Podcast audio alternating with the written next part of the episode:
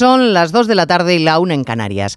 El presidente de los empresarios, Antonio Garamendi, lamenta en Onda Cero, en más de uno con Alsina, que el gobierno señale a empresarios, cargue contra la actividad que desempeñan, desacredite el éxito por sospechoso y que con ello se cree una situación absurda y peligrosa que va en contra de la creación de riqueza en el país.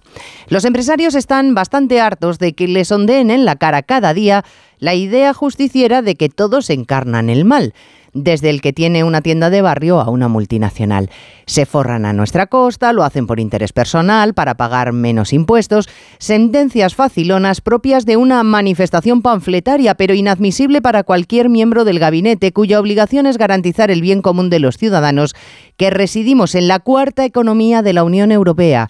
Y para eso hacen falta menos frases de pasquines y más solvencia gestora.